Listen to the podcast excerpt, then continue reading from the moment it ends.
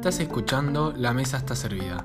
En el podcast de hoy charlamos con Francesca Imbroschiano, conocida en Instagram como Olas Cooks, quien nos cuenta sobre su trayecto en el mundo de la gastronomía y sobre Child Cook, un proyecto para combatir el desperdicio. Espero que lo disfruten. Bueno, Fran, te agradezco mucho por, por aceptar la invitación, es un honor tenerte acá. Este, me parece muy copado lo que están haciendo hoy con, el proyecto. Eh, y, nada, quería saber cómo fueron tus inicios para, para después ya adentrarnos en, lo que están desarrollando hoy en día. Y, nada, agradecerte. Bueno, gracias Lucas por invitarme. Para mí es un honor estar acá. Em, bueno, yo soy cocinera, eh, nací en Buenos Aires, en el 96, no sé si es relativo, pero digo. Eh, y bueno, siempre me estuve en Buenos Aires, vengo de familia rural, de ambas partes, entonces mi papá es de la Patagonia, mi mamá es de Santa Fe, mis abuelos son de Santa Fe, hay un pueblito cerca de San Nicolás, que se llama Villa Constitución, y siempre nos criamos ahí, por ahí tres meses por año, todos los fines de semana, eh, estábamos ahí en el campo con mis abuelos. Así que bueno, ahí empecé como mi primer interín a la cocina, de, ambas abuelas, o sea, de parte de mi abuela materna, por ahí la parte más primitiva de, de, no sé, ir a ordeñar la vaca todos los fines de semana, era como un ritual, teníamos solo una vaca lechera y bueno, todo, desde hacer, acompañar a mi abuelo a hacer las carneadas, hacíamos mucho embutido, eso desde los 6, 7 años, todos los domingos asado, eh, y de parte de mi abuela materna, de paterna, eh, más la parte italiana, son recontra italianos, entonces ahí ya empecé a incursionarme bastante con, con la cocina, ¿no? Yo creo como que no tengo un recuerdo así efímero que diga este es el momento, sino creo que toda mi vida desde mi infancia estuvo muy traspasada por el alimento, ¿no? Desde muy chica. Y bueno, siempre me, empezó a gustar, bueno, siempre me gustó el fuego en realidad, era como mi, mayor anhelo. Cuando tenía más o menos 7, 8 años, yo ya empezaba como a ver a mi abuelo empezar a asar y a mi tío me parecía raro el modelo, viste, como no, comprendía bien la estructura del asador hombre eh, dentro de la estructura familiar, porque yo quería ser esa persona. A mí me parecía, me acuerdo de un momento, estábamos en el campo, éramos toda mi familia, 25 personas, y, y me acuerdo de ese momento, de ese aplauso al asador, como lo tengo grabado en mi memoria, como diciendo, wow, o sea, yo, quiero ser ese señor, yo quiero ser esa persona y quiero recibir ese aplauso eh, a todo lo que había sido el ritual previo, ¿no? Para mí era algo muy mágico que, que de, una cultura que mismo no reconocía como la cultura, sino era lo que yo me crié y lo que yo entendía como mi realidad. Y bueno, ahí me tenía, tenía un cuadernito, entonces yo siempre me sentaba al lado de mi abuelo en la parrilla y iba anotando todos los pasos, tipo paso uno, poner ramitas, hojas, como comprender el, modelo de cómo empezar a prender el fuego. Y bueno, mi abuelo no me dejaba estar en la parrilla, o sea, no me dejaba tocar la parrilla. Y fue un día, yo tenía 11 años, en donde estaban todos durmiendo la siesta, íbamos a hacer asado a la, la tarde-noche, y yo prendí el fuego. O sea, tenía 11, lo prendí con todo mi cuaderno y mis anotaciones. Y justo llegó mi tío, se murió del amor, entonces él ya me empezó a ayudar a poner la carne. Y ahí cuando mi abuelo vio que yo ya había hecho todo este proceso sola, fue como esa primera vez en donde él empezó a entender que, bueno, que yo quería estar en, e, desde ese lado, porque siempre estaba apuntado a mi hermano, ¿no?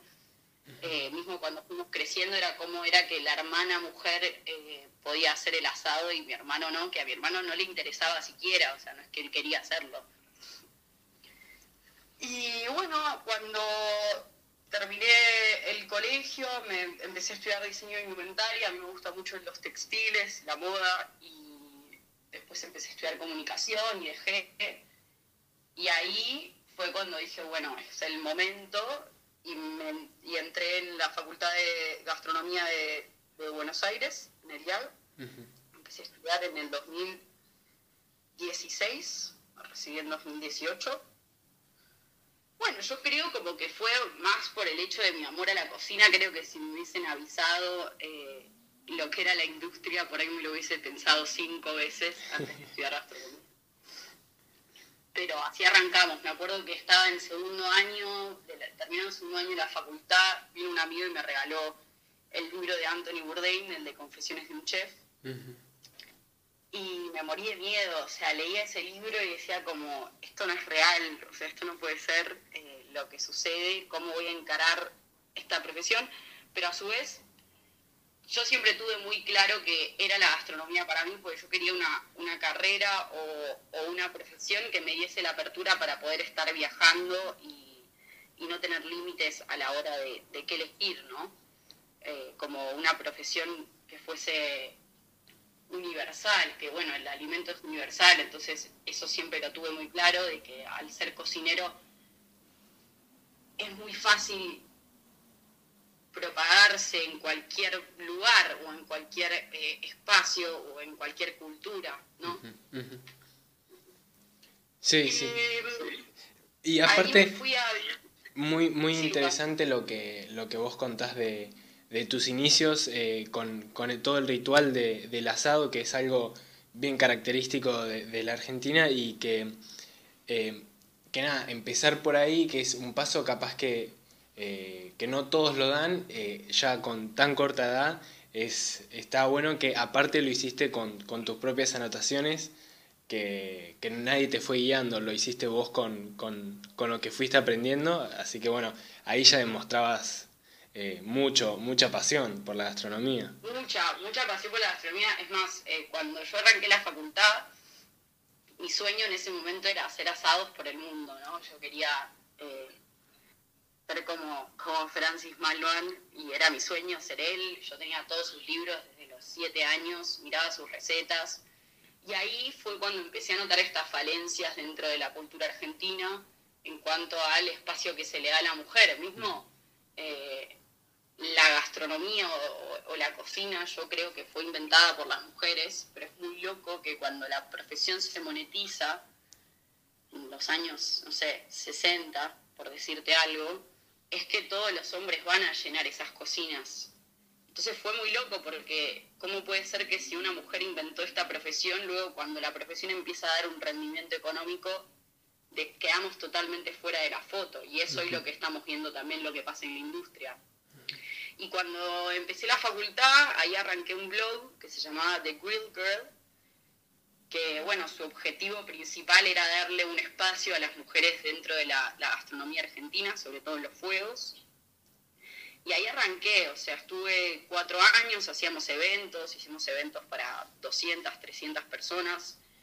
Yo contrataba gente, me pasaba que era muy difícil eh, tener mi equipo soñado, que eran todas pibas. No, no, no estaba en ese momento tan en auge eh, y mismo por ahí encontraba amigas que les encantaba la parrilla y les encantaba la cocina, pero les daba mucho miedo encontrarse en un evento teniendo que sobresalir en el, en el área, ¿no? Y ahí fue un camino de cuatro años eh, hermoso, pero a su vez complejo. Siempre en los eventos no faltaba eh, la menospreciación hacia el trabajo de una, de cuando venía un hombre me ha pasado también, de dónde está el parrillero, dónde está el jefe nadie entendía que era una mujer haciendo el evento, haciendo la carta, haciendo todo. Y ahí fue cuando empecé a armar un restaurante que lo tuvimos más o menos cinco meses antes de que yo me fuese a vivir a Barcelona en, en una terraza. Era un restaurante puertas adentro, con parrilla. Hacíamos nueve pasos y yo ahí empecé a hacer un proyecto de que en realidad quería que fuesen 80% vegetales para empezar a romper un poco con la estructura de tanta carne, ¿no?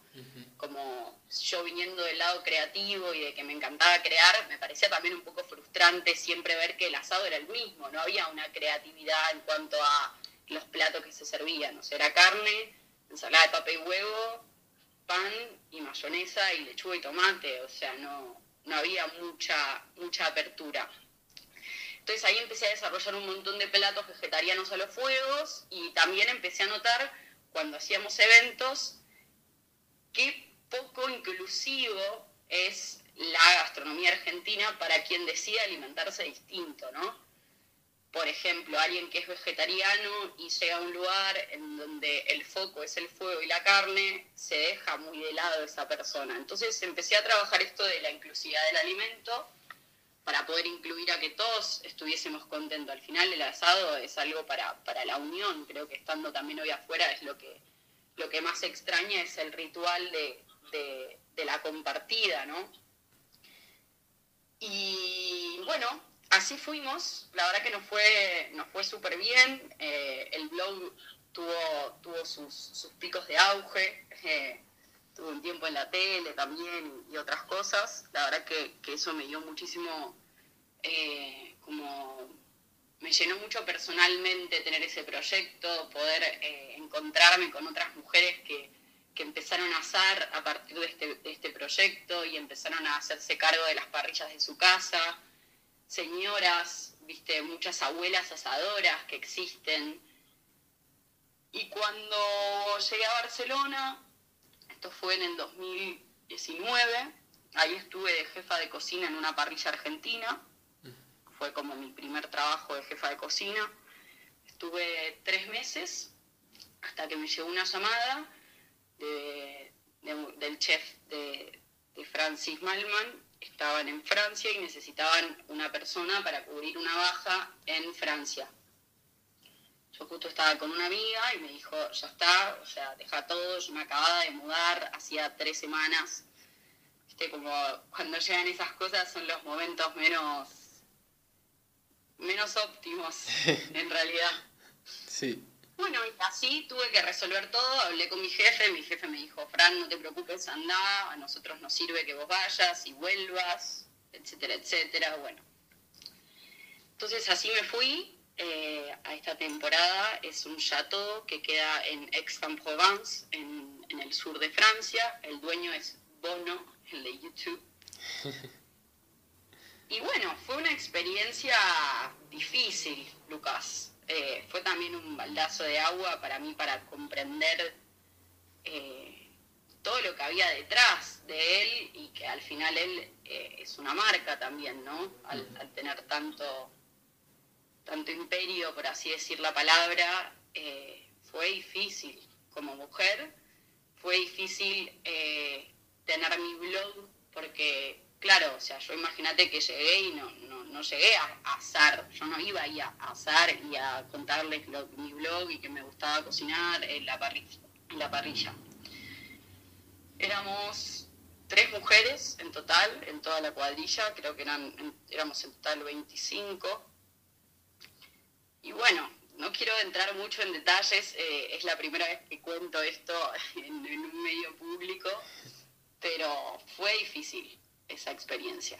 Eh, no la repetiría, aprendí muchísimo y también fue mi primer approach a lo que es la industria de los restaurantes de alta gama también, ¿no? Por ejemplo, para darte te des una idea, venía Eric Cantona en helicóptero a comer, venía Bradley Cooper, estaba un día sentado en una mesa. Fue para mí una locura también dimensionar ese mercado del sur de Francia eh, que venían a este chateau, es encima un viñedo, donde encima hay obras de Louvre, entonces vienen a ver el tour de arte y después iban a comer al restaurante.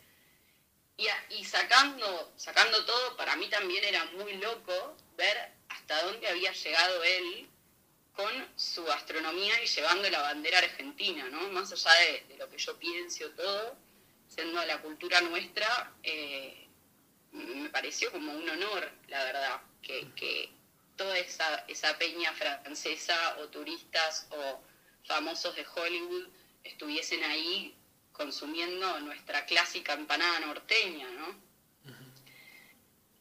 Bueno, y ahí duré, bueno, duré lo que fue la temporada de verano, porque generalmente para estos trabajos en estos restaurantes eh, se piden cocineros para lo que es la temporada de verano, después baja mucho, mismo están en lugares muy random, entonces duran esa temporada y después baja mucho el nivel de faena. Y así me fui de, de Francia, volví a Barcelona, devastada, Lucas, estaba como, me habían chupado toda la energía, toda, o sea, no quedaba nada de mí, tenía ojeras, mismo trabajábamos muchísimo más de lo que, de lo normal, eh, para decirte, y estaba como, en realidad creo que no es devastada la palabra, sino que es decepcionada también de, haber estado tantos años admirando a, una persona o a su trabajo o a, todo. Fue como para mí un baldazo de agua también decir, bueno, yo soñé tanto tiempo en hacer asados por el mundo, soñé tanto tiempo con él, en llegar a, trabajar con él, y cuando volví a Barcelona fue como que dije, bueno, ¿y ahora qué hago, no? ¿Qué hago con esto que acabo de ver? ¿Qué hago con esto que acabo de vivir? ¿Qué hago con este fuego que siento de, contar ciertas cosas que vivía dentro de este lugar? Que a su vez es tanta la presión, sobre todo yo era más pendeja en ese momento y, enfrentarse a una figura pública, ¿no? Que, él no es, no es la figura pública, pero es la marca de las personas que estaban dentro de ese lugar. Claro. Y estuve así unos meses, eh, yo hago food styling, entonces estuve laburando ahí freelance un tiempo en Barcelona y, buscando el laburo, porque cuando volví el trabajo el que yo había dejado eh, cerraron, entonces como que toda mi vida se descontroló de repente. Y ahí, bueno, empecé a, aislarme un poco de Barcelona, es una ciudad que hoy no, la recomiendo mucho, más allá de, que es hermosa y, y está llena de arte y todo hay una vibra que no está muy buena. Eh, en Barcelona mucho, mucho ruido, mucho, todo va muy rápido, mucho capitalismo, mucho turismo, mucha compra, descontrol. Mm. Y ahí me fui a Buenos Aires en febrero, dije como bueno, terminó mi experiencia por, por el momento ahora en, Europa y me volví a Argentina en febrero. Me fui a la Patagonia a visitar a mi papá, me quedé ahí dos meses que es donde yo soy más feliz en toda esta tierra, es en ese lugar. Y ahí eh, volví a Buenos Aires y arrancó la pandemia. Entonces me quedé un poco varada, empecé a vender panes y nada, me acuerdo que un amigo me llama y me dice, yo me, sueño era ir a vivir a Dinamarca en ese momento. Y me acuerdo que un, mi amigo me llama y me dice, amiga, mira, para ahorrar lo que vos tenés que ahorrar, tenés que estar vendiendo 160 panes semanales pero ¿Cómo hago yo con un horno a gas y cuatro moldes para estar vendiendo 160 panes semanales? O sea, muy frustrante. Y ahí me llama Inés, que es una amiga mía que también laburó conmigo en Francis, en Francia, que estaba justo laburando en un Michelin en Italia, en Liguria, y me dice, che, mira, ella justo había conseguido un vuelo en el medio de, toda la locura, había conseguido como así con tres escalas, pero la había pagado carísimo. Entonces, nada, bueno, me llama y me dice, Fran, mira, hay una vacante para entradas, te necesitamos acá. Si estás, el laburo es tuyo. Bueno, le dije, bueno, déjame ver consigo un vuelo barato, porque no voy a pagar ese, delirio, me voy. Bueno, y a los 20 días tenía un vuelo a, a Marsella en julio, estamos hablando plena pandemia, plena cuarentena. Y así me fui, o sea, hice como, hice Buenos Aires, Madrid, Madrid, Marsella, y ahí me tomé un car con unos randoms hasta Leguria, hasta este pueblo que se llama Ventimiglia, que está ahí en la frontera con Mentón. Mentón ya es Francia, es el, pueblo donde está el restaurante de Colagreco. Y ahí arrancamos la locura, Lucas. o sea, si yo pensaba que laburaba mucho en el otro lugar, esto ya era un delirio. O sea, laburábamos seis días a la semana, de 9 de la mañana a 2 de la mañana. Hacíamos, me acuerdo una semana, una temporada que era un feriado, laburamos 10 días seguidos, 85 horas semanales. Yo me acuerdo que llegaba a la tratoría donde vivíamos y me ponía los pies en hielo en un bidet porque tenía los pies hinchados, o sea, era un sentimiento en los pies que yo en mi vida había sentido y un nivel de maltrato y locura que había en esa cocina. O sea, yo que me encanta lo audiovisual, digo siempre a mis amigos, como me hubiese encantado tener una cámara de cine dentro de esa cocina para que ustedes visualizaran lo que era esa locura. Lo mismo, eh, ya era otro nivel de, público, pero a su vez un público muy adinerado de la zona de San Remo, de todo el norte de Italia, que iban a comer a ese restaurante. Mucho pescado, yo hacía mucho trabajo, eh, trabajaba con un chico que no hacía absolutamente nada. Entonces yo pasé a tener dos plazas, tenía que sacar, en una plaza que era de dos, y la estaba sacando yo sola, más el pan, más entradas, más los fritos más que no cortábamos en el horario partido porque había un montón de cosas que hacer. Eh, el otro día hice un posteo sobre, sobre un atún que nos llegaba, dos veces nos pasó, pero para mí fue una locura ese día. Yo como que todo, todos mis principios ya estaban totalmente guardados en un cajón en ese momento. Y aparte es esto que, que hablábamos ayer, en la adrenalina de la locura, que uno está en un servicio donde tiene que sacar 85 cubiertos con 8 pasos por cubierto y tiene tantos pasos, los principios quedan totalmente en segundo plano, o sea, más que uno tiene que, solucionar sus temas psicológicos en el momento, guardarlos y seguir trabajando, ¿no? Y más cuando estás en otro país, en el medio de la nada, en donde las opciones parecen cortas, entonces no es que uno puede renunciar y decir, bueno, me voy a mi casa y, después busco otra cosa. Y ahí fue la segunda, no, esta fue la tercera vez que me pasó en, o sea, en un tercer restaurante de que me volvieran a tocar el culo eh, en servicio varias veces. Y fue Inés quien esa vez, eh, nunca una mujer en una cocina se había plantado tanto por mí, Lucas. O sea, fue uno de los momentos más emocionantes de mi vida, ver cómo ella saltó y se armó todo un revuelo en el medio del servicio, porque una ya no puede aceptar, más allá de guardar los principios, hay cosas que, van más allá, ¿no? O eso se espera al menos. O eso se espera, exacto, exacto. Bueno, y así que la última vez, que fue el último día que pasó esta secuencia, yo dije, basta, eh, basta, el, el mismo momento le mandé un mensaje al chef, que en ese momento no estaba, le dije, cuando llegues hablamos. Llegué y le dije, yo me voy, no termino el servicio ahora al mediodía y me voy. Me dice, pero ¿cómo? ¿No venís a la noche? Le digo, no, no, yo me estoy yendo ahora. O sea, no, no, yo no te saco ni medio segundo más acá.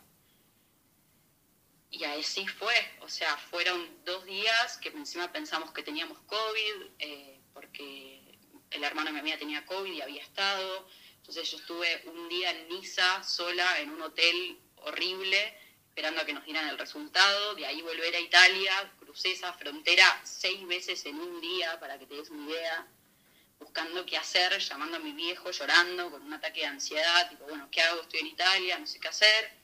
Y ahí justo me llama una amiga y me dice que estaba en Burdeos, que me fuese para allá.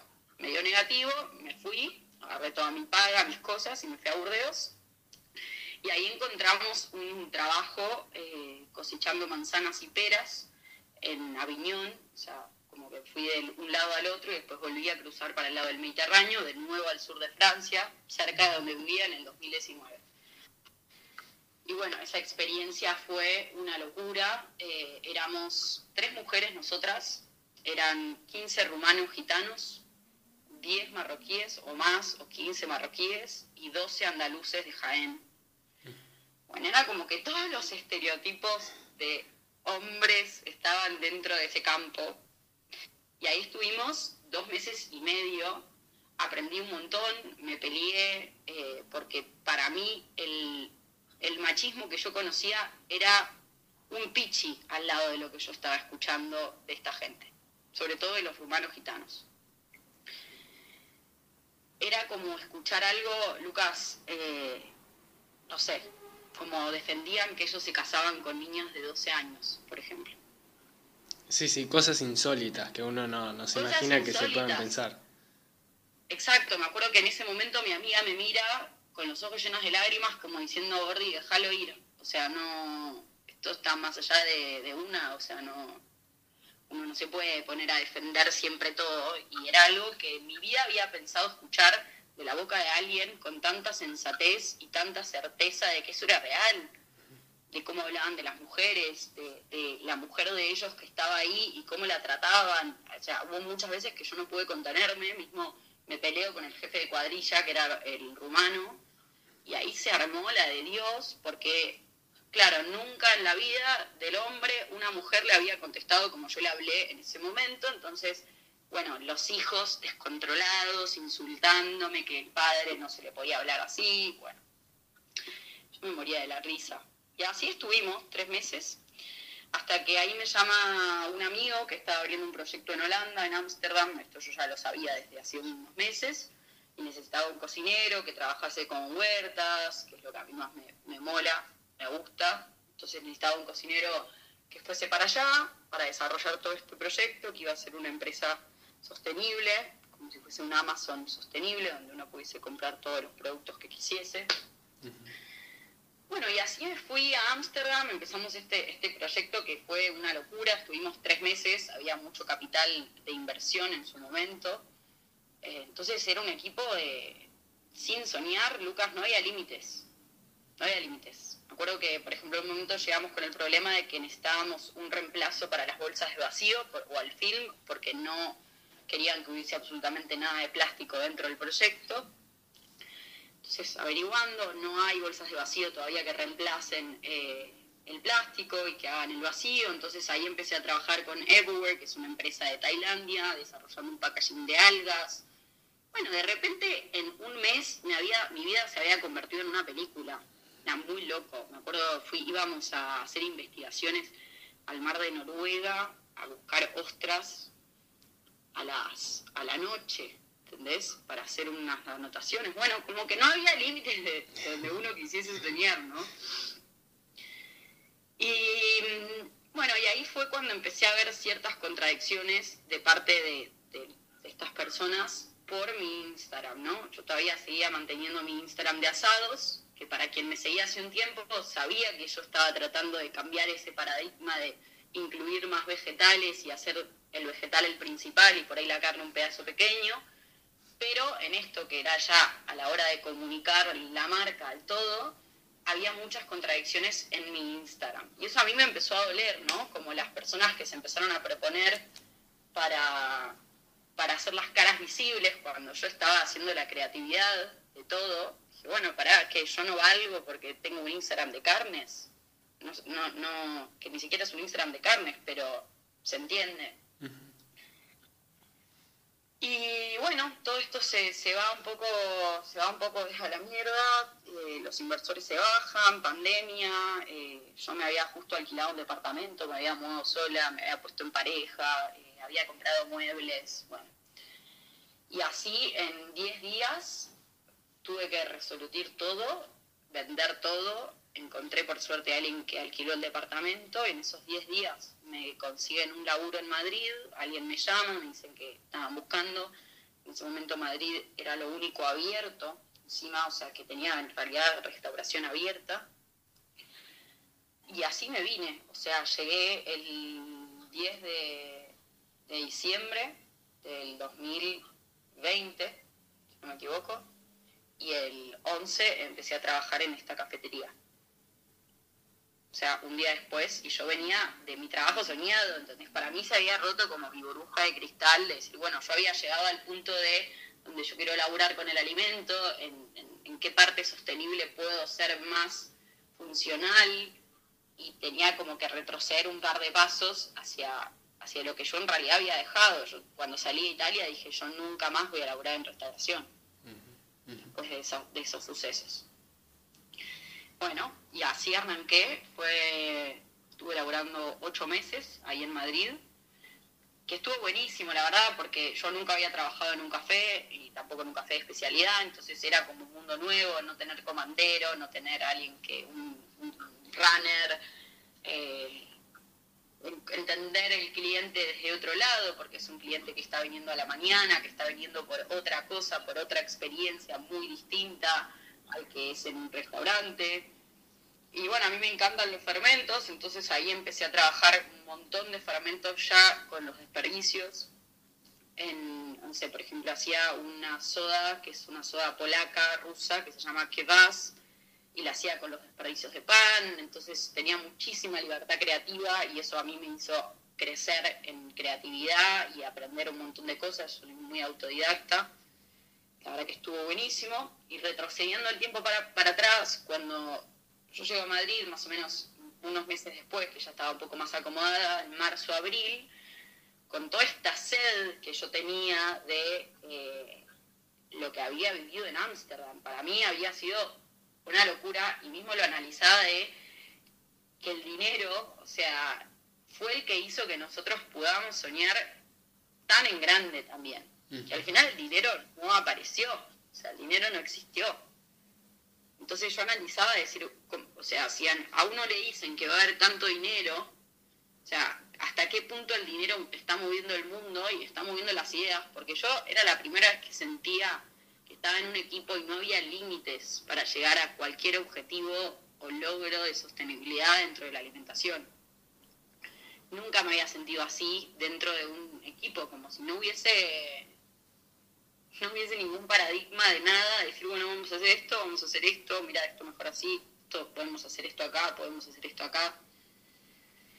Y ahí, cuando arranco, digo, bueno, yo quiero hacer algo, transformar en realidad mi página eh, de The Griller, quiero empezar a, transformarme yo, porque creía como que, bueno, después de también lo que yo había pasado en Francis, esa página se me quedaba muy obsoleta, no, yo ya no me sentía tan identificada con, esa página, ¿no? Mm. Entonces, empezando a ver cómo cambiar y, de qué manera generar otro proyecto que se acomodase más a, lo, a quién era yo hoy, ahí surge la idea de, empezar a hacer una revista creativa eh, a los pueblos originarios de Latinoamérica. Entonces yo empecé a trabajar acá en un mercado al lado de casa, es un mercado, ellos le dicen iberoamericano, pero para mí es recontra latino pero mercado iberoamericano. Eh, y ahí empecé a trabajar con las señoras, son peruanas, empezamos a hacer un corto, hasta que yo termino tan adentrada dentro de ese mercado, bueno, me habilitan la terraza y ahí empezamos a planear lo que era un mercado, mercado indígena, eh, todo en el piso, eh, como bien peruano. Fuimos con ellas, armamos un equipo de trabajo hermoso, eh, se sumaron todas las señoras del mercado, bueno, lo estábamos por lograr hasta que bajó el presidente del mercado y nos dijo que al final no lo íbamos a poder hacer, ni siquiera lo dijo, en realidad dejó de responder los mensajes. Fue muy desmotivador porque yo venía trabajando con ellas para poder darles un lugar dentro de, la comunidad de Madrid. Están en, en, el medio de Plaza España y nadie sabe de su existencia, ¿entendés? Y y, para antes de, seguir, eh, te quería hacer un par de preguntas. Eh, tomando ya eh, bastante de lo que has contado, em, ¿vos sentís que la diferencia entre, entre los restaurantes, como vos dijiste, el de Francis o el, el que estuviste después en Italia, em, si, si, mal no me equivoco, tienen, tienen esa característica de de ese maltrato y ese tipo de cocina eh, eh, bastante dura y, que choca por, la exigencia o, también tiene que ver con, cómo se manejan y que no saben eh, cambiar la forma de ver las cosas y la manera de relacionarse entre las personas. A ver, entiendo. Em, creo que en primer lugar se fue generando eh, esta cultura del hombre dentro de las cocinas, mismo como decía, decía Anthony en, muchas partes de su libro, como que el, chef hombre vas a ser una estrella de rock, ¿viste? vas a ser como un, héroe, una última palabra dentro del lugar. Eh, y mismo se van generando, yo creo que ellos se van auto retroalimentando de esta sensación totalmente falsa, utópica, dentro de eh, que por ahí ellos están hace ocho años trabajando de este puesto, ¿no? En este lugar y, ellos te van a decir todo lo que trabajaron para llegar a estar dentro de ese lugar. Entonces, ahí también culpo a la cultura, eh, culpo a la construcción de, la profesión, o sea, un montón de años que, nos adjudican a lo que está pasando dentro de las cocinas. Eh, creo que es una cultura que queda un poco vieja, viene mucho también a la cocina francesa, que fueron quienes empezaron a armar en primer lugar las primeras gastronomías, estos primeros restaurantes, entonces en las cocinas de Francia siempre se jactaban por estos chefs malos, abro comillas, ¿no? Y después viene la segunda parte, que bueno, es el, patriarcado que nos deja totalmente fuera de, foto y de análisis, porque una lo ve dentro de la cocina, me pasó en los dos lugares esto, eh, de que siempre había un, un, chico joven, muy joven, o sea, mismo más joven que una, por ahí con mucha menos formación, y, pero él era como el, niño mimado, ¿entendés? Por estos son. Y ahí es cuando una queda totalmente desfasada, porque encima una tiene que vivir maltrato, tiene que vivir un abuso físico, un abuso psicológico. Entonces, para una mujer que encima se formó, o sea, y sabe eh, en dónde está, era como muy difícil, Lucas, creo. Hay demasiadas aristas para analizar estos tópicos, pero bueno, creo que recién ahora se están empezando a visibilizar. Eh, justo ahora estamos laburando con las chicas de Baba de Barmaids que estamos abriendo acá en España, no sé si las conoces. Sí. Y con la hablamos mucho de esto, de que eh, es recién ahora que está este, este primer grito que estamos empezando a hablar y empezando a contar nuestras experiencias y mismo con todo esto pasa de que empiezan a hablar mujeres que hace 15 o 20 años están calladas, porque cuando vamos a un análisis de quiénes son, eh, hablo de nuevo comillas, las estrellas de rock de la Argentina, eh, son todos hombres, mismo para los premios, para los premios gastronómicos. Recién hace un, par de años empezaron a, dar visibilidad a, a, las mujeres y aún así, aún así, te remonto a lo que te decía antes, cuando se monetiza la profesión, los restaurantes se llenan de hombres. Entonces, hay un sentido en donde la vieja escuela, teniendo nuestras excepciones, obviamente, tienen estas estrellas de rock muy antiguas que son hombres. Claro. Si se entiende. Sí, sí, sí, perfectamente. Y, es una desgracia que, pase en la actualidad que se supone que, bueno, que todo esto debería estar más, más igual, eh, debería haber más igualdad y, y más control también sobre, sobre lo que vos contaste, que ponele que, que trabajaban de las, desde las 9 de la mañana hasta las 2 de la mañana, o sea, es, son horarios inhumanos. Eh, y, inhumanos. Y eso no, no lo controla nadie, ¿no? Nadie, nadie. Aparte, uno va con un contrato, o sea, esto, las, las dos veces o mismo en el otro también, o sea, todos los laburos en los que uno está, el cocinero tiene como esa brecha de que si dice 40 horas, vos ya sabés que por lo menos te vas a quedar un par de horitas más, el cocinero es el último que se va y muchas veces el primero que llega, pero después uno se va a un lugar en el medio de la nada, donde le dice que va a laburar tantas horas y después todo el equipo, porque no es que es una sola, sino que todo el equipo se sistematiza con esta carga horaria y de repente vos te quedás ahí inmerso como dice, pará, ¿cuándo firmé esto? Claro. Justo el otro día lo hablábamos en una cena, como en qué momento, porque si uno justo había una chica de, publicidad que hablábamos también de la industria del machismo en la publicidad y que le había pasado algo similar, pero bueno, ella dijo, no, tipo, no me puedo quedar más horas. Pero ¿qué pasa? Se genera esta vibra de que vos no podés decir que no te puedes quedar más horas, no te podés ir. Llegan todos juntos y se van todos juntos. Entonces te encontrás inmerso en una rutina que es un delirio, o sea, esa pasa a ser tu realidad, esas personas pasan a ser la caras que vos ves absolutamente 16, 17, 18 horas por día. Y creo que eso es lo que también eh, empieza a, jugar un poco en la cabeza. Ayer un amigo me decía justo que los cocineros tienen el síndrome de Estocolmo, porque dice que un cocinero, por más de que esté harto de la vida de un restaurante Michelin o, o un restaurante de alta gama y esta carga horaria, aún así no puede dejar esa adrenalina. Y para mí aplica mucho a los hombres eso en ese sentido. Yo creo que en ningún trabajo, ninguna persona en esta tierra tendría que estar trabajando esa carga horaria, porque una persona no puede funcionar bien trabajando tanto tiempo. Es imposible.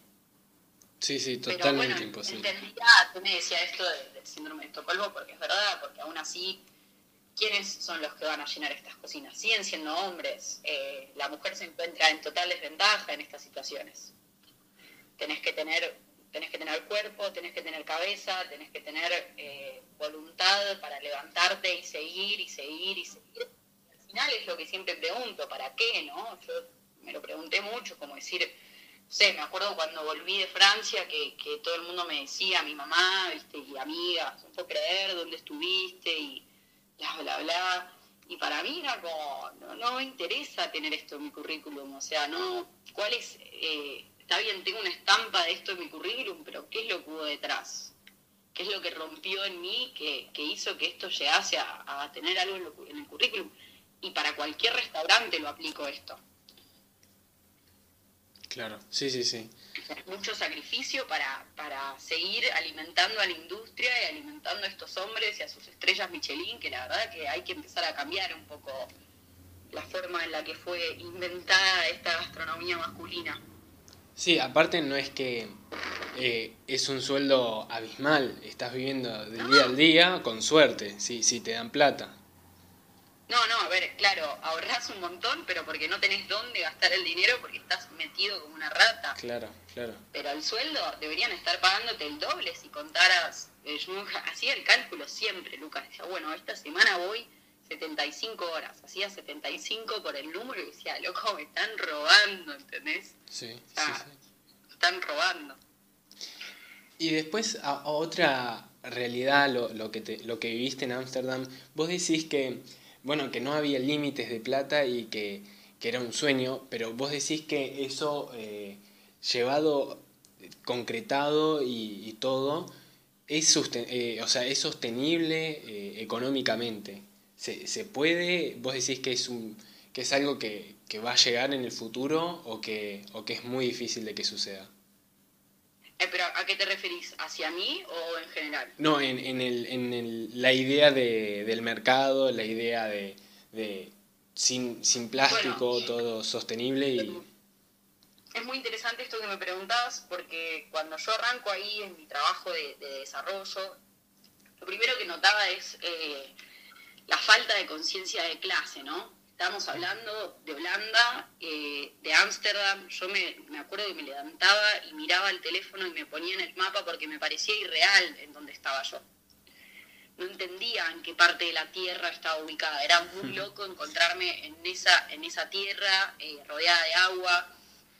Ellos, a ver, los holandeses creo que son un caso aparte en, todo el tema de, la sostenibilidad o, o cómo ellos son mismos, porque ellos desde que son chiquitos les enseñan un término en holandés que significa el flood de que ellos están hundiendo. O sea, desde que son chiquitos, colegio, les enseñan, y, desde antes, desde los, sus ancestros y sus antepasados, que empezó, vos vas a Holanda y salís de Ámsterdam, y es un país rural, Lucas. O sea, gente rural, familias muy tranquilas, todo está hecho, en vez de alambrados, tienen canales de agua en los terrenos, pero no es que es un país recontra de avanzada que vos decís, wow, esto es un delirio. Como si por ahí vas a Suiza y te sentís que estás en un capítulo de Black Mirror de repente, porque ya es directamente otro país, otro continente Suiza. Pero esto sí notaba de que, bueno, en Ámsterdam eh, uno para, para primero estar dentro de su cultura tiene que empezar a acreditarse de un sueldo, si no es una vía que es totalmente utópica, vos no podés vivir ahí si no estás inmerso en el trabajo porque todo es muy caro. Y me pasaba esto que yo viví en Estados Unidos antes, un tiempo, en el 2018, en Los Ángeles, y, y me notaba eso de que, bueno, nadie, la mayoría de la gente no sabe dónde queda Argentina o no tienen mucha noción de nada, sacando a Argentina lo que está pasando hoy en Latinoamérica, de, qué es lo que pasa con la sostenibilidad, o sea, estamos hablando de sostenibilidad, pero estás hablando de una sostenibilidad que a mi parecer lo que yo decía es que era insostenible esto. O sea, una sostenibilidad que es para un 10% de la población que vive en Ámsterdam y que gana 4.000 euros por mes, no es sostenible eso no es sostenible eh, ese mercado. Ahora, ¿sí ayuda a que nos sigamos creciendo y acercando a los puntos? Sí, obviamente que eh, el cepillo de dientes de bambú que se está comercializando en Ámsterdam llegue a Bolivia, por decirte algo, buenísimo. Ahí en ese punto avanzamos. Ahora, viendo la vista gorda, hay que hacer unos avances mucho más estructurales que solo ir a un mercado y un nicho que está totalmente segmentado de la tierra. O sea, lo veo hoy también en España, porque España, ahora yo estoy en Madrid, lo bueno, sí lo dije, estoy en Madrid, y cuando yo llegué a Madrid me sentí en España y a su vez me sentí en Latinoamérica. Fue eh, como la primera vez que yo siento ese sentimiento español y que a su vez Madrid es muy latino. Más cerca a veces que dicen mucha gente de Latinoamérica que de, Europa y comparar Madrid con Ámsterdam, imagínate que están a 700 años luz, lo estamos viendo hoy. Pero mm, bueno, a raíz de todo esto eh, fue que yo arranqué un, proyecto para, poder bajar todo este, este fuego que, me venía trayendo de qué hacer con, la alimentación, o sea, cómo poder ser funcional en la alimentación para, acercarnos a, algo, en realidad. O sea, mismo lo, algo, Lucas. Y todo arranca en el mercado de Mostenses, que es el mercado que te cuento, porque a la salida empezamos a ver que había un montón de residuos y creo que fue por esto cuando nosotros proponemos utilizar todo ese residuo para cocinar y vender esa, esa mercadería en el techo del mercado. Bueno, eso no sucede y a raíz de eso empezamos a ir dos, tres veces por semana contactamos con un chico que es uno de los verduleros, que resultó que se llamaba Francesco, un loco. Eh, mismo cuando yo llego a ese mercado la conozco a Sara, que es mi amor peruano, es como mi madre, porque un día yo llegué ahí a comprar verdura y alguien me dice, Francesca, tipo, ¿quién me conoce en el mercado de Mostense de Madrid? O sea, nadie. Bueno, de nada, cosas muy locas que, fueron pasando, eh, que no creo que sean casualidad. Y ahí fue cuando yo todo este proyecto que tenía, dije, no, eh, encontré como un foco y dije, mi foco van a ser los desperdicios, es por acá, o sea, cualquier cosa que hagamos va a ser desde este foco. Y empezamos a movernos, a movernos, primero hicimos todo un estudio de mercado, estuvimos tres, cuatro meses eh, rescatando comida y analizando las cantidades, analizando los temas, cada vez que uno se va adentrando en el tópico es cada vez creo que más oscuro y a su vez más luminoso porque es muy loco cuando uno analiza el desperdicio de alimentos. Eh, en primer lugar, las causas son miles. o sea, el, desperdicio viene de un montón de lineamientos y un montón de causas. Desde nuestras casas, nosotros, desde los restaurantes, desde las cadenas de supermercado, desde los mercados, hasta de las industrias cuando nosotros empezamos, empezamos con mercados y eso es lo que, lo que analizaba, decir, bueno, el 30% de la producción mundial, el 30% de la producción mundial se está desperdiciando a la tierra, privado de oxígeno, o sea que todo ese alimento, que es materia orgánica, se pone en una bolsa, se priva de oxígeno y eso va a la tierra, por ende esa privatización de oxígeno hace que el alimento no pueda respirar y empieza a generar gases. Mismo en Francia pasó una vez, cuando se empiezan a acumular estas montañas de comida, montañas y montañas y montañas, donde la materia orgánica no puede respirar, se generan unas válvulas de compresión dentro de la tierra. O sea, prácticamente si vos pasás por ahí fumándote un pucho, explota por el aire. O sea, es como una válvula de presión de gas que se genera dentro de la tierra porque eso no está pudiendo respirar. Y ahí es cuando empecé a averiguar y toda esta generación de gases de la comida, estamos hablando de materia orgánica en buen estado, es uno de los primeros, eh, o sea, uno de los primeros causantes de efecto invernadero, de gases de efecto invernadero, de contaminación. Mismo la industria gastronómica, la industria de la alimentación, si nos vamos a lo que es la ganadería, la pesca, las industrias, es, por no decirte, el primer causante de contaminación, seguido de la industria textil. Y luego vienen todas las soluciones que abren a, esta problemática, desde, para mí era una locura, Lucas, que hoy, teniendo todos los datos, no hubiese eh, gente, los gobiernos, trasladando todo este alimento a compost, porque ya ahí la transformación del alimento es distinta, no genera gases, tiene, tiene oxígeno, entonces se transforma en compost. hoy está, existe el biogás, por ejemplo. El biogás es una forma de energía renovable que prácticamente es la transformación de materia orgánica en gas para combustibles. Eso está muy, todo esto que te cuento está muy verde eh, hoy en el mundo. Y ahí empezamos a rescatar comida, rescatar comida, yo digo siempre rescatar, pero quiero aclarar que, que nosotros pagamos al, al, proveedor, o sea, nosotros fuimos encontrando nuestros proveedores y, y les pagamos porque pagamos a un precio menor, con un coste bajo, pero si uno no paga y busca esa comida que se está por desperdiciar regalada, es que uno está haciendo mayor la pérdida de la cadena energética. Por eso es importante, aunque sea pequeña la, donación, que sea como un win-win, ¿viste? Vos, yo te ayudo, vos no tenés mano de obra, te llevo esta mercadería que estás por desperdiciar y te doy un beneficio por tu trabajo y al final él es el que plantó o transportó o compró o empaquetó o lo que sea esa comida para tenerla en su local. Eso es importante tenerlo en cuenta. Y empezamos a rescatar casi 3.000 kilos de comida por semana. Al principio estaba yo sola en todo esto.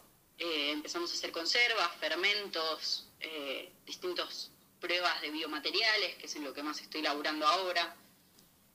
Y fue un camino muy difícil y largo, creo que todavía seguimos, todavía no, seguimos en ese camino, Lucas, eh, porque bueno, eso creo que lo viste, yo estuve en agosto, tuvimos la primera reunión con ministros de Sostenibilidad y Ambiente y tuvimos la segunda reunión hace dos semanas, en donde hoy ya es un proyecto más sólido, nosotros somos un equipo de voluntarios que somos seis y se va sumando gente, hoy estamos empezando a armar una una movida bastante interesante en Buenos Aires para, para poder empezar a trasladar todo eso, que fue en realidad la causa por la que yo empiezo mi proyecto. O sea, yo cuando arranco todo esto, viendo estas falencias de, de mm,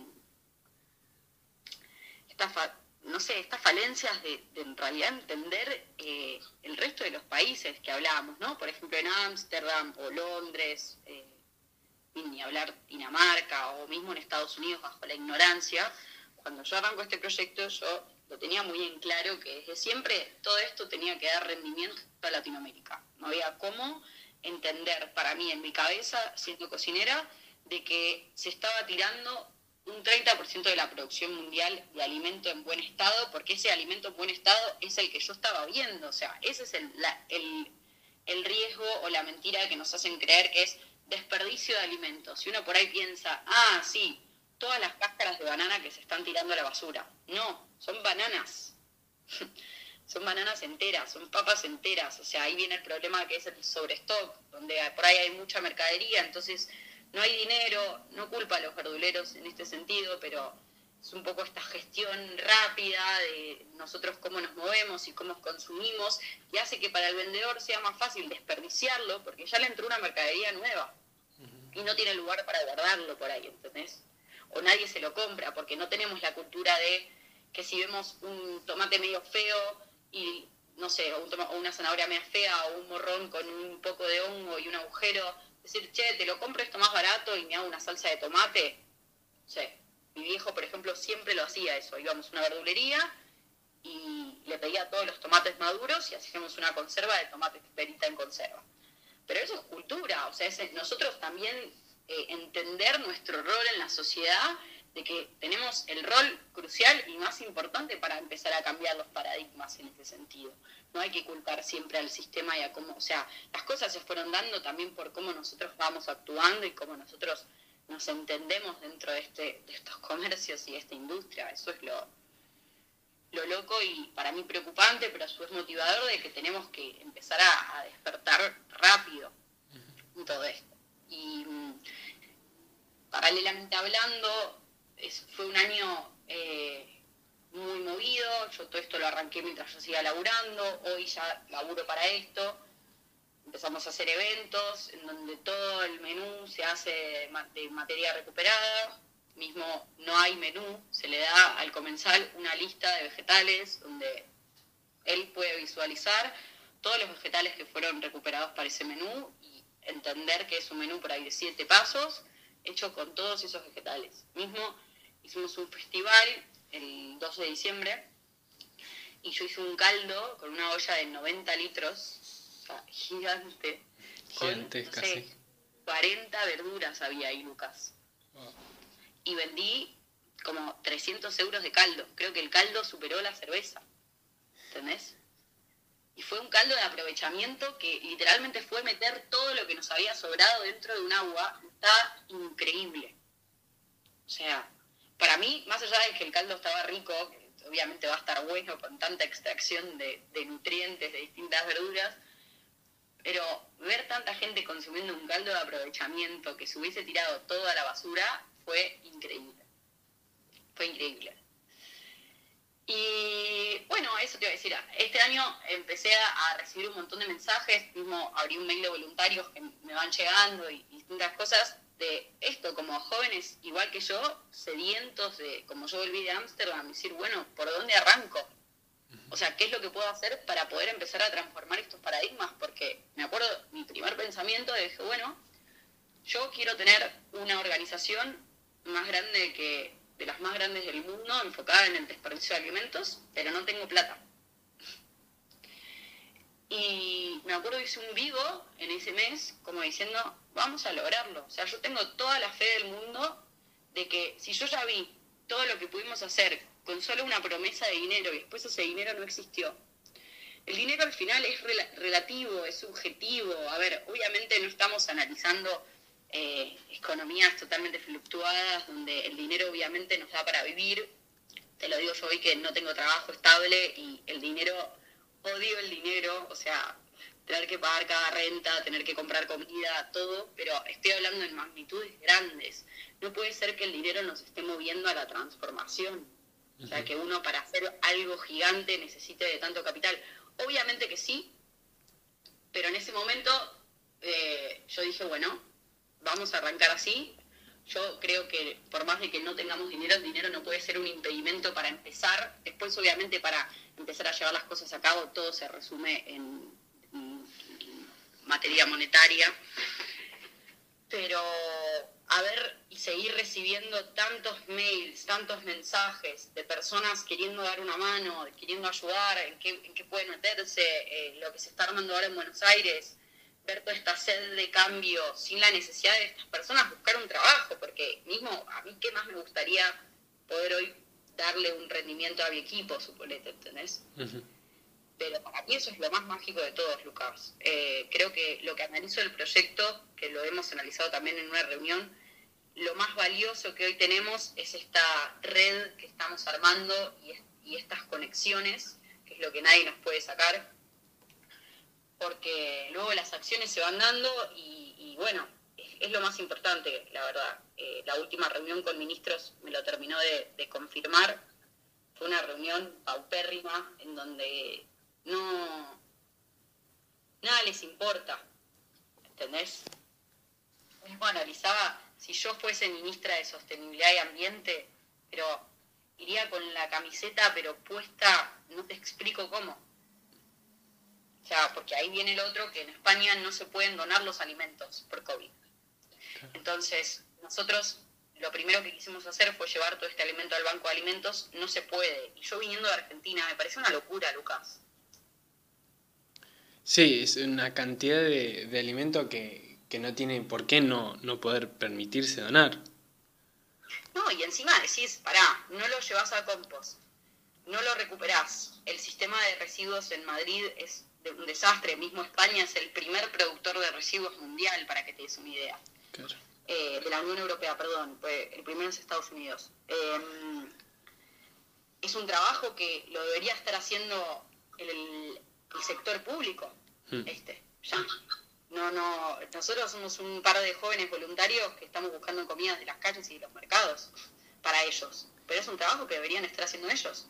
No puede ser que ni siquiera lo lleves a compost, eh, que ni siquiera se pueda donar, que ni siquiera eh, puedas envasarlo y empaquetarlo porque no está permitido. Entonces, ¿dónde está la apertura y la solución? Es como, eso es lo frustrante que venimos trabajando y ver de qué manera estructurar este proyecto para poder eh, hacerlo duplicado en otros países, mismo obviamente cada país nos va brindando una estructura distinta, hoy en Buenos Aires es otro el paradigma que el que te, estoy contando acá en España. No, puedo contar mucho, pero, pero las cosas que nos están pasando son otras. Entonces, eso es ir entendiendo los sistemas y encontrar un proyecto que se pueda adaptar frente a tanta corrupción y a tantas trabas gubernamentales, que es lo que nos está pasando hoy en día. Pero como te digo, seguimos bajo la motivación de que cada día que pasa y cada traba que nos ponen, somos más. Es importante empezar a hacer el cambio desde, ya porque son cosas que llevan muchos años. Me, imagino que no debe ser, no es fácil y no, no va a ser fácil eh, cambiar la manera de ver los alimentos para la gente que, bueno, que, que como vos dijiste, que cuando se ve algo feo en la verdulería se lo evita y se busca algo mejor. Eh, y, mi pregunta también va, que vos ah, trabajaste en muchos eh, lugares gastronómicos diferentes y lo viviste todo en primera persona, ¿cómo se, trata el alimento en, los restaurantes y en, los lugares gastronómicos en donde el alimento es, eh, es lo, que, lo que hace a todo el lugar, pero me imagino que hay mucho desperdicio también? cómo, cómo se maneja? Sí, a ver, eh, obviamente cuando hablamos de, un restaurante de alta gama y, en cuanto al producto, yo nunca había visto un trato del producto tan cuidado, creo que el producto se cuida más que el empleado, para que te des una idea. Em, tanto en Francia como en Italia hay un de cuidado por el producto. Me acuerdo mismo el chef cuando trajo el atún que nos hizo con una cuchara sacar hasta el último punto de carne añadido adherido a las, costillas. O sea, lo dejamos pelado, que para mí eso fue, dije, bueno, está bien. O sea, lo que faltaba era que lo hubiésemos tirado con, carcasa o con carne. Ahora, algo que es muy de la industria, eh, acá hablando nomás nosotros siendo empleados, que esto me pasaba a mí antes, en la locura en la que uno vive, en el maltrato, en la cantidad de horas, eh, lo mismo que le pasa al verdulero que tiene sobre stock, es lo que le pasa al cocinero cuando está bajo ese estrés. Uno no tiene en el momento la estructura para poder acompañar ese desperdicio. Entonces ahí es cuando se genera esta automatización peligrosa, que por eso es que los restaurantes son uno de los primeros que, que generan desperdicios, de un empleado, que el empleado, a ver, eh, no tiene la culpa de esto. El empleado se le da un trabajo para hacer. Obviamente después está en cada uno de, tipo, te llevas una bolsita, yo esto lo hacía y me llevaba todos los recortes de verdura, porque ahí viene lo que es, eh, no sé, una, un puerro que va en una medida, en una cantidad, y el resto del puerro por ahí no nos sirve para eh, el comensal. Entonces, Puedes llevártelo a tu casa, hay restaurantes que todo eso va en un tupper para comida de personal, por ejemplo, porque es el mismo puerro, o sea, no, es que solo tiene un tamaño más corto que no es aplicable para el plato en, esta, en estos restaurantes. Claro. Pero es, es esa peligrosa automatización del cocinero que creo que es como un dejo de lo último de la cadena que baja desde una orden, porque si vos tenés un comercio y vos sos consciente del desperdicio de alimentos y armás una buena gestión de desperdicios, vos no deberías por qué tener desperdicio. Porque vos a tus empleados le bajás con una dirección perfecta de cómo tienen que trabajar, de qué manera utilizar el producto y qué hacer con el desperdicio. Mira, te hago un ejemplo. Ayer eh, estaba en un restaurante cocinando y tenía un, eh, anteayer, perdón, tenía un plástico. Entonces lo miro y le digo, ¿dónde tiran el plástico? Y me ve el plástico, ¿no? Y me dice, no, no, ese no, no te preocupes, ese tiralo ahí. Pero ¿dónde tiras el plástico? Dice, no, ese tiralo ahí. En realidad tenemos ese para el plástico, pero solo para envases, me dice. Claro. Lo miro, lo fui y lo tiré en el de plástico. Dice, ¿cómo solo para envases? Porque después ese es el problema. O sea, yo veo el tacho del servicio. Tiene papel, tiene comida, tiene carne, tiene huesos, tiene verdura, tiene film a saco, tiene los plásticos que tiró él porque no, como son muy chiquitos, no los tira en el plástico que está a medio metro. Entonces, esa bolsa es responsabilidad de, del dueño también. Mira, hay una historia que nos contaron una vez eh, un amigo mío que laburaba en Colagreco, que, que nada, que el pibe vino un día y les volcó, los, los levantó de la cama, los llevó a, a la cocina. O sea, fíjate que te levanten de la cama en tu casa, ¿no? O sea, te lleven al trabajo y estaban todas las bolsas de basura abiertas en la mesada. Y el pibe, nada, sacado, dice, no, todo esto es lo que ustedes tiran. Les abrió las bolsas. Obviamente estamos hablando de eh, un extremo, porque eso no se hace, pero esa bolsa que sale de tu restaurante es responsable el dueño. No puedes culpar al cocinero que lo tenés 10 horas, 12 horas sacándote servicio de mediodía, servicio de noche, haciéndote producción, eh, armándote todo un, un, circo de qué es lo que está desperdiciando. Después, por eso te digo, queda en cada uno también. No es que vamos a decir, bueno, toda la responsabilidad no es del otro siempre. Claro. una bolsita y todo lo que yo ayer me llevé una bolsa con zanahoria, con papa, con un montón de cosas y la tiro ahora y me hago un caldo con él.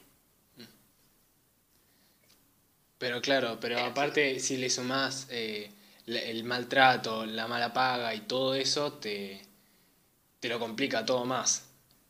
No, tal cual, Lucas. A ver, si le sumás todo eso, vos decís, pero ¿sabes qué? O sea, si no tengo encima tiempo, no me da ni para respirar, ni para salir a generar una flatulencia, ¿entendés? Al exterior.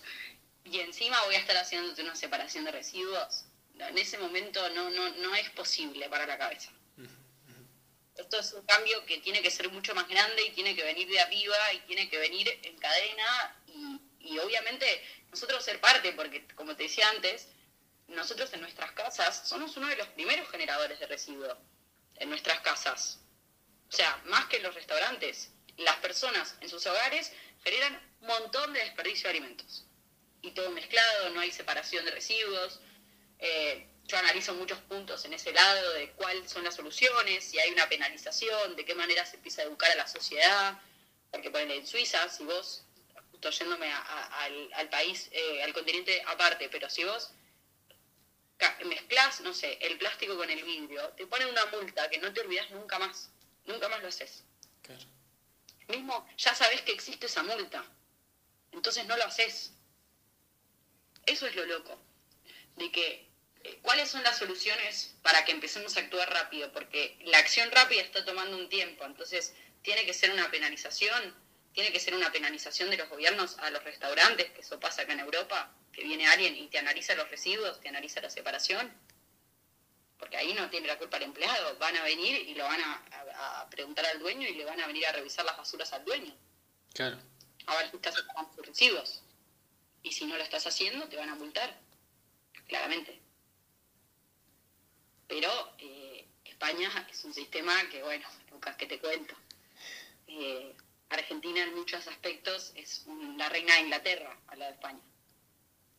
Claro, y encima, bueno, son las diferencias eh, que uno lo ve, yo, pone, yo pienso que, bueno, España tiene todos los recursos para poder cambiar estas cosas y en cambio no lo hace. O sea, otros países capaz que no tienen los recursos y lo tienen que eh, usar en otros lados, pero ¿por qué no España no, no sabe gerenciarse mejor? Sí, eso eh, tal cual, Lucas. Me parece a mí súper frustrante. Acá hay mucho dinero en España, muchísimo. Creo que mismo España tiene como submundos, es muy loco, es como un país que tiene muchos países adentro. Yo cuando fui al norte se me explotó la cabeza y dije, wow, esto es muy loco. Pero sobre todas las industrias están ahí. Eh, Madrid queda como medio obsoleto en todo esto, es un lugar ultra de derecha con muchísima corrupción, que a su vez lo amo, pero es, eh, son ahora algunos políticos que están empezando a, mostrar distintas, eh, distintas políticas, sobre todo de igualdad, políticas más verdes, pero están lejos de ganar las elecciones, entonces en toda esa lentitud es que España está complicado y mismo España está complicado frente al G20 y frente al resto de los países, porque tienen un problema de energías renovables eh, movido.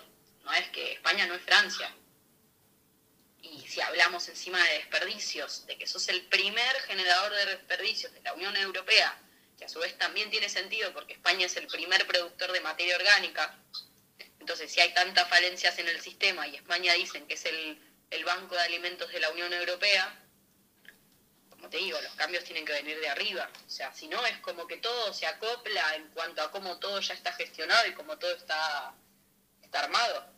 O sea, el verdulero que yo le compro la verdura, que nos regala cajones y cajones, nosotros no estamos haciendo más que hacerle un favor, porque mismo tiene la culpa las personas que van a comprar ahí, Mercamadrid, que es el mercado más grande de Madrid, como si fuese el mercado central de Buenos Aires, que pasa lo mismo. Eh, es un sistema que está... E-, es oscuro el tema, Lucas, el de desperdicios. Y sobre todo, como habiendo gente de donde vengo yo que tiene hambre, se está muriendo de hambre. Mismo acá en España hay gente que se está muriendo de hambre. Entonces, ¿dónde está la gestión? Eh, ahí es cuando siempre digo que entra la, ciudadanía activa y es la única que nos queda de, empezar a armarnos y armarnos y armarnos, porque cuando llegamos a la última reunión con ministros dije, bueno, ya está. No, no es por acá. O sea, lo, lo público les importa tres pirulos esto. La sostenibilidad, tres pirulos el hambre de la gente, el planeta, eh, el tiempo que nos queda, el cambio climático. No, no, es cerrar pactos y hacer dinero y nos lo, hacen entender en la reunión también. Si no sos una empresa, una corporación, no, no hay escucha, no hay apertura, no hay ayuda de los, eh, eh, de los que más tienen, deberían ser los que están apadrinando estos proyectos y ayudando a gestionar todo esto porque si los que más tienen no son los primeros que nos ayudan a gestionar toda esta cadena de, cambios erráticos rápidos, ya te digo que estamos perdidos, Lucas. Porque el, los gobiernos, eh, ni cerca de, estar en donde estamos hoy los jóvenes, creo, en, esta situación. ¿Y vos le ves un futuro próspero? Mira, eh, a ver, ayer leía un, un artículo de no sé, Inti Bonomo, no sé si lo conoces. Y bueno, él hablaba de esto, que es otro artículo que también había visto, de que en realidad, a ver, en primer lugar, otra cosa que, pensaba, nosotros, Lucas, creo que vos eras de una generación parecida a la mía, cuando éramos pendejos, ya teníamos el término de cambio climático en, en los libros de, de estudio. O sea, ya lo teníamos como un término para entender qué era el cambio climático, de qué manera actuaba en los ecosistemas, qué es un ecosistema, qué contamina, qué son los gases de efecto invernadero. O sea, basic four. Después de ahí continuamos en lo que son científicos que estudian todo esto hace años, con cálculos, con un montón de investigaciones. O sea, esto no es una teoría conspirativa que escucho o que son hippies diciendo que el mundo se va a acabar, esto es lo que él decía, ¿no? Eh, están los datos. ¿Entendés? Eso es lo loco. Está, ya están todos los datos. Ya sabemos, ya sabemos todo. Y el, el problema que es lo que él analizaba, es que lo que los científicos o ellos no sabían era que íbamos llegar, a, íbamos a, llegar a esta instancia tan rápido. Íbamos a, a, ver este paradigma que dicen de acá a 10 años, o sea, yo no creo que en 10 años el mundo se acabe, pero si estamos viendo, ahora se está llamando a Buenos Aires la subtropicalización de Buenos Aires, porque estamos cambiando todas las temperaturas, estamos encima, eh, ayer de nuevo en Ecuador, derramando petróleo por todas las playas, y ahí quien, alguien le dice algo a Repsol, por ejemplo, una de las empresas más multimillonarias del mundo, o a IPF, no, o a Monsanto, con lo que está pasando hoy con los niños en el norte de Argentina, mm. no. O sea, ahí es cuando voy, está todo tan politizado que yo creo que hay una posibilidad, 100%, por eso te hablo de la ciudadanía activa, creo que ese es el camino y, que las personas que tienen más eh, más moneda empiecen a ayudar a, gestionar las cosas por lo privado y no por lo público, pero hay que empezar a hacer un ruido para empezar a romper estas, estos esquemas políticos. Mismo creo que en Argentina ya está sucediendo, porque lo que vimos ahora con lo que pasó con el chubutazo, con, con las plantas, lo que pasó con, con las granjas porcinas, para mí fue muy emocionante también empezar a ver estas movilizaciones del pueblo de que ya no estamos dormidos, nosotros ya sabemos absolutamente todo lo que está pasando. Entonces, cuando se llega a esa instancia, uno dice, pero pará, ¿a mí me están viendo la cara o, o qué? O sea, porque avanzamos, la ciudadanía avanza 10 pasos y el gobierno nos retrocede 30. Eso es lo frustrante en todo esto. Entonces sí creo que hay una posibilidad de mejorar todo, pero el cambio tiene que ser rápido y se tiene que empezar a actuar frente a estos desastres climáticos que son 100% de las grandes corporaciones, de las industrias, lo que está pasando ahora en España con las macrogranjas, eh, lo que pasa con la ganadería industrial. Y, y te hablo viniendo de una familia que tenía, mataba una vaca para Navidad y era un ritual, Lucas. Y hacíamos salame para ocho meses. O sea, cuando yo también entré de tan lleno en la industria de la carne y empecé a ver lo que pasaba en Argentina dentro de un restaurante argentino, lo que pasa acá con el modelo, qué es lo que se vende acá como parrilla argentina y un chuletón y la carne argentina, que te aclaro que ni siquiera viene de Argentina, o a veces sí, pero se trae carne en avión de Argentina. No, la carne de Argentina es solo sostenible en Argentina y ya ni siquiera es sostenible esa carne. Porque está tan explotado el mercado, que hay tanto macro, que no se puede, eh, hay que empezar a descontracturar todo lo que conocemos, empezar a deshilacharlo y deshilacharlo y entender que detrás de un bife de chorizo que te estás comiendo hay una industria que es darky. Mm.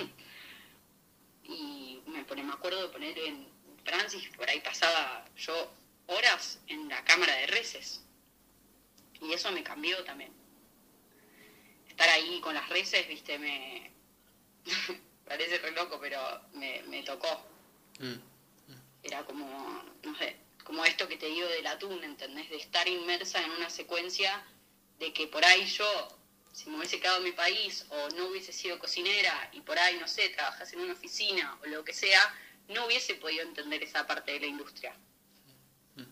O no me hubiese interesado por averiguar más lo que estaba pasando detrás y empezar a generar el cambio. Y creo que los cocineros en ese punto tenemos un arma eh, muy potente dentro de la alimentación. Hay que empezar a educar y ahora, no sé, estamos haciendo cursos de cocina de aprovechamiento con él, para empezar a educar a las personas en su casa. La gente no sabe hacer un caldo, estamos hablando de un caldo.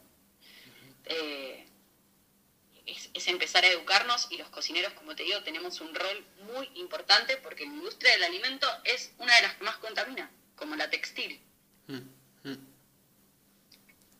Y bueno, a raíz de eso es lo que te contaba, estamos empezando lo de los biomateriales, que son materiales hechos a base de materia orgánica, estamos empezando las distintas pruebas para ver de reemplazar eso en ciertos paradigmas de la industria textil o de la industria alimentaria, y empezar a enseñar. Yo este año por él hice un año de, de un bizcocho vegano y sin gluten, entonces en los eventos sirvo un postre que es inclusivo y que vienen un montón de celíacos y cada día tengo más amigos celíacos, Lucas cada día conozco a alguien y me dice, sí, soy recontra intolerante a la lactosa o a la glucosa o al trigo.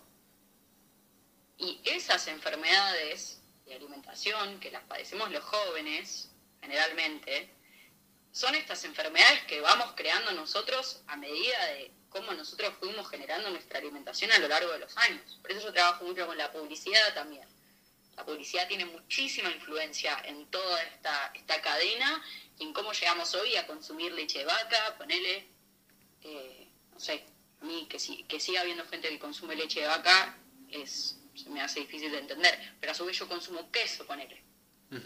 ¿Entendés? Eh, el queso me cuesta muchísimo dejarlo. Entonces, ¿quién me educó a mí a comer tanto queso?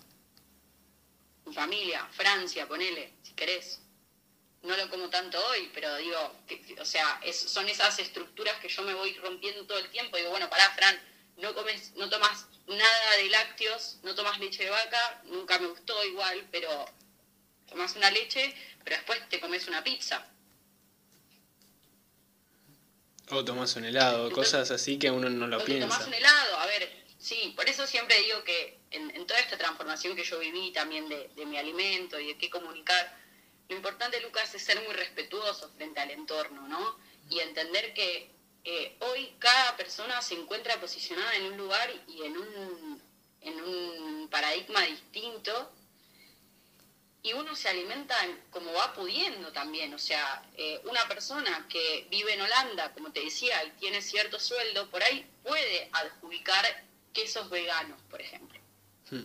Y compra quesos veganos, compra un salame vegano, compra una hamburguesa vegana, compra carne vegana, eh, compra este paté vegano y compra todos sus productos que son mucho más caros porque a su vez ahí es cuando nace toda la industria nueva de los nuevos productos veganos, que está ahora en auge, sobre todo en el norte de Europa, lo está pasando ahora también en España. Entonces es un nuevo nicho y un nuevo mercado que se está creando, pero muchas veces también esos alimentos no son buenos para la salud. Lo que pasa, no sé, con la Beyond Burger. No es bueno la Beyond Burger para, para uno, como alimentarse. Entonces, yo lo que trato también de, hacer entender es que es mucho más fácil alimentarse de plantas de lo que uno cree, o sea, alimentarse de vegetales y por eso entender las bases de la cocina, cómo hacer un caldo, cómo hacer un guiso, empezar a comer alubias, lentejas, eh, cualquier tipo de, de, poroto o fruto seco, para empezar a reemplazar ciertas cosas, que lo que quiere decir es reemplazar para empezar a crearse nuestra propia alimentación y no la alimentación que nos fue impuesta. Mm. yendo al asado o a la carne. No sé, yo comía carne seis veces por semana en mi casa, no era mi elección. Comíamos empanada, tarta de jamón y queso, milanesa, eh, hasta que uno empieza a decir, che, ¿te parece que hagamos las milanesas de esto esta vez? ¿Te parece que incluyamos este alimento y reemplacemos? Y empezar de a poco a generar un cambio y a decir, bueno, cuando llega un momento de comer carne, en cualquier caso, si uno consume carne, tratar de... Es un ritual que es muy grosso, que hay un animal que dio tu vida, su vida para que uno consuma esa carne y ese asado. Y nosotros normalizamos que hay más de media res encima de unos fierros abajo de un fuego. Hmm. No, no pensamos en toda esta cadena y en la importancia del valor del alimento, eh, en la gente que no tiene para alimentarse, Lucas. O sea, hay gente que no tiene un plato de comida caliente. No te vayas a, que carne sí, que carne no. Para mí lo más importante de todo esto es entender que hay gente que tiene hambre, que se está muriendo de hambre y que hay comida que se está tirando a la basura. Mm, mm. la falta de compasión. exacto, el resto es obsoleto porque son industrias que nos van construyendo y nosotros seguimos caminando y creemos que nos seguimos adaptando y modernizando porque ahora estás comprando por ejemplo, me acuerdo de una argentina que, me pidió que le trajese leche Oatly en la valija. ¿Entendés? Mm, mm. Tipo una marca de leche de avena que se la trajese de acá, Argentina. Me explotó la cabeza. ¿Te boludo? Trae leche de avena en la valija. Y ahí cuando empecé a ver la anormalidad de Argentina de que no hay todavía un mercado con algo tan simple como una leche de avena con toda la tierra que hay. Y siguen poniendo una granja. eh, va lo básico, Lucas. Mm, mm. Porque eso es el mercado que educa también. Porque ahí está lo frustrante, decir, pará, yo quiero consumir un producto y no lo puedo conseguir. Creo que ahora igual, eh, según me han dicho, hay ya más opciones y todas más opciones, pero a su vez esas opciones que uno le hacen creer a la gente que por ahí son las que necesitan para empezar a ser más sostenibles y cambiar su alimentación, son eh, generalmente más costosas. Entonces ahí es cuando digo, pará, costoso, nada. O sea, verdura, fruto seco y condimentos, cilantro, lima, eh, y sos feliz. O sea, yo casi no consumo nada de carne, pero fue gracias a esa transformación y empezar a ver mi economía desde otro lado y empezar a estar en Europa y que la carne es muy mala a que es cara, a que viene de un supermercado y es un horror. O sea, yo no, puedo entender, pero a su vez acá todo el mundo consume carne así, envasada en plástico en una góndola de supermercado. No es yo yendo con mi papá a un puesto de cordero en la Patagonia que le da el cordero a mi papá y mi papá lo asa para toda la familia. No existe. Sí, Sí, aparte de que en el supermercado te venden los mismos cortes y que todo el, resto que no se consume se tira. Exacto, eso también es eh, importante porque dentro de la industria cárnica hay un montón de desperdicio. Eh, creo que no es el tiempo para hablarlo, pero hay muchísimo desperdicio en la industria cárnica. Mismo conocí un pollero que me contaba que él era un pollero de profesión, ¿no? Era el mejor pollero y no dejaba nada de pollo adherido al hueso. Y decía que en las industrias las máquinas deshuesadoras dejan el filé miñón en el pollo, por ejemplo. Y todo eso se procesa y va o a comida para perro o a contaminar absolutamente todos los ecosistemas. Mm. Porque ya adentrarse en el desperdicio cárnico, nosotros lo analizamos, eh, es más complejo también, Lucas. Pero deberíamos empezar a sacar esos cortes. Pasa acá con la entraña, ponerle tipo, oh, la entraña, wow, entraña argentina. Y la verdad que si yo te digo, me encanta la entraña, pero no sé, siempre me gustó más el osobuco de mi abuela, ponele, ¿entendés? O un corte con hueso. No, esa cultura acá no la tenemos. Excepto en el mostense, que sí, los latinos somos un poco de encontrar esos desperdicios, mismo lo fuimos viendo en la cultura, el matambre era matambre porque era mata hambre. O sea, lo comían los obreros en, las construcciones, porque era lo que tiraban de, las industrias de mataderos. Entonces sí fuimos encontrando esas, esas brechas de que al final, entre comillas, lo bueno es lo que están exportando. Mm. Y pasa en realidad con la verdura, pasa con la carne, pasa con cualquier producto. O sea, nos están vendiendo al mejor postor y entender eso es uno de los primeros pasos para empezar a actuar, porque ¿dónde queda Latinoamérica si no? Y entender cada cultura también, o sea, entender de qué manera es sostenible. Por ahí es sostenible que para los peruanos comer cuy durante toda su historia fue algo recontra sostenible y tienen sus parcelas y sus, eh, sus corrales de cuí, mm. comen cuí. Y no, no juzgo eso, eso es lo, más, lo que te decía antes, o sea, no hay que juzgar y no hay que ponerse en la posición de qué es mejor y qué manera, eh, cómo se alimenta él y cómo se alimenta él, porque si no seguimos construyendo esta, esta cultura totalmente obsoleta de que mismo en un asado, cuando llega alguien que no come carne y dice que es vegetariano, se tiene que traer sus verduras.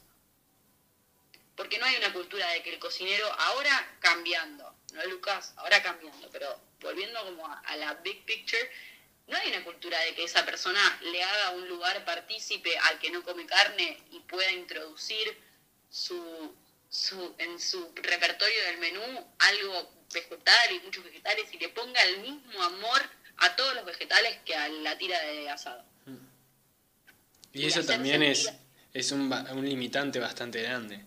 El día que se, se, se, integren mejor, yo creo que más personas van a dejar de comer tanta carne y, y va, va, a ser todo mejor, más amigable. Sí, pero a su vez ese, integrarse mejor es como te decía, no sé, yo en los eventos que hacía por ahí ponía un pedacito mínimo de carne hmm. en el plato como de apreciar realmente el producto y, que lo pruebes y, te, entiendas y es valor, porque también las cosas en abundancia pierden el valor.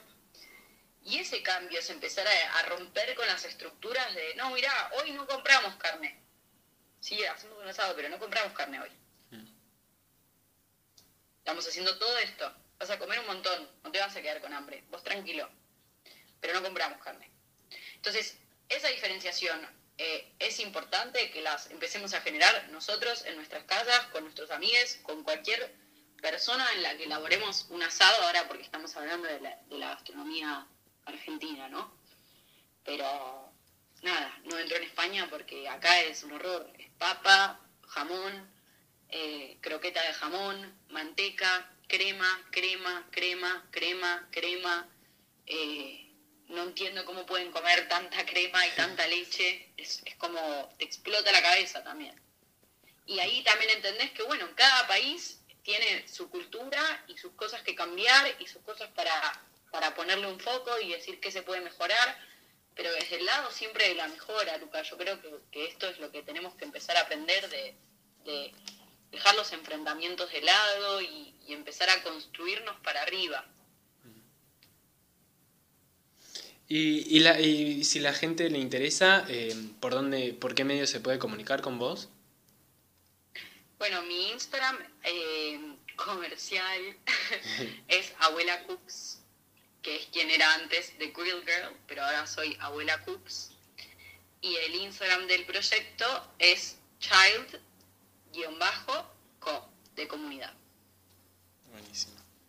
Y, y sí, como es un podcast como para que te quedes pensando, porque es una temática que, es, eh, no es fácil de, de pensar en un momento, sino es algo para ir viéndolo en el día al día y, ir interiorizándoselo cada vez más, me parece.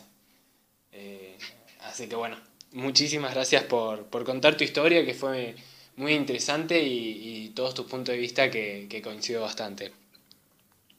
Bueno, gracias Lucas eh, por invitarme y bueno, bienvenidos a todos para, para seguir eh, formándonos y necesitamos ser muchos para, para poder adjudicar el cambio ir enseñándonos entre todos. Creo que eso es lo más eh, nutritivo de todo esto. Así que bueno, muchísimas gracias. Muchas gracias por escuchar el podcast de hoy con Francesca Imbroschiano. Para más podcasts, suscríbete.